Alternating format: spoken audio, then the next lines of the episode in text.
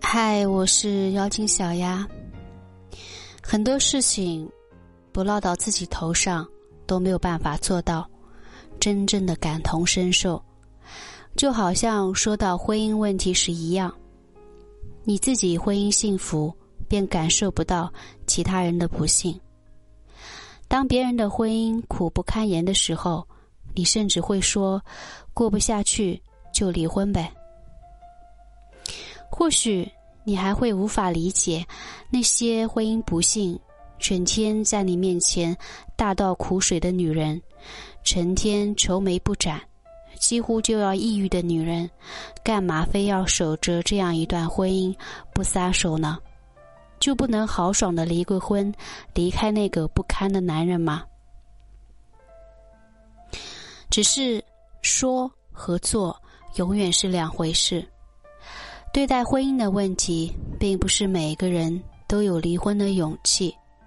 当这件事轮到你头上的时候，你一样会有许多的前思后想，一样会有许多的担忧和犹豫。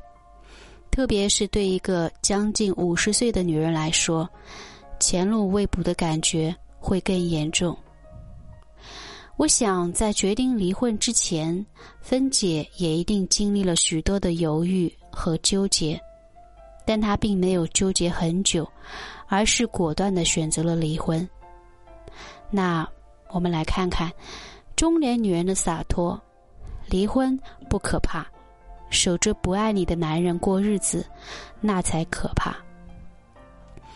芬姐和丈夫也是一路从学校到婚姻，几十年的感情基础，几十年的相濡以沫。只是生活在变，环境在变，人当然也在变。直到有一天，丈夫也彻底的变了，变得让芬姐觉得陌生而可怕。就跟很多过了中年的男人一样，或许是为了抓住青春的尾巴，或许是为了充分体验人生，或许是志得意满，有了一定的资本。芬姐的丈夫也在外面有了喜欢的女人。这件事被芬姐发现之后，丈夫并没有太多悔过的意思，反而跟芬姐说：“之前的几十年白活了。”如今遇到这个女人，才是他此生的真爱。还说让芬姐不要难着他，不然的话，他真的会离开这个家。其实对于一个女人来说，不怕生活的苦，也不怕日子过得平淡，最怕的就是身边那个跟你打算过一辈子的男人，突然有一天告诉你说他不再爱你，他心里。爱上了别人，和丈夫结婚这么多年，芬姐确实付出了很多。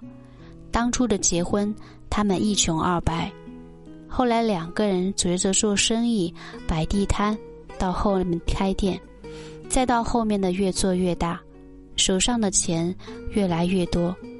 可以说，都是芬姐陪着丈夫一路走来，才有了如此。今天的光景，我是妖精小丫。人总是会变的，那丈夫的心不在你身上了，那就趁早放手。